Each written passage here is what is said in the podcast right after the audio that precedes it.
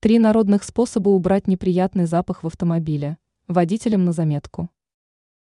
Появление зловония в салоне машины – распространенное явление. Чаще всего с этой неприятностью сталкиваются водители, которые часто курят и употребляют пищу прямо в автомобиле. Конечно, неприятный запах можно убрать, используя ароматизаторы и освежители воздуха. Но лучше применить натуральные средства, которые не замаскируют, а именно устранят зловоние. Древесный уголь. Как ни странно, но куски пережженного дерева с легкостью убирают лишние запахи. Конечно, просто класть уголь на сиденье нельзя.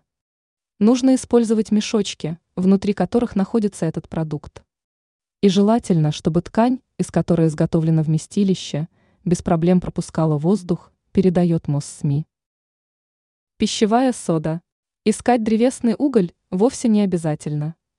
Избавить салон автомобиля от неприятных запахов можно и с помощью гидрокарбоната натрия, отлично втягивающего лишние ароматы. Однако в этом случае понадобится автомобильный пылесос. Оставляя машину на ночь, посыпьте сиденья и коврики двуглекислым натрием. Утром сыпучее средство надо будет собрать пылесосом. К тому моменту уже ничего не будет напоминать о зловонии.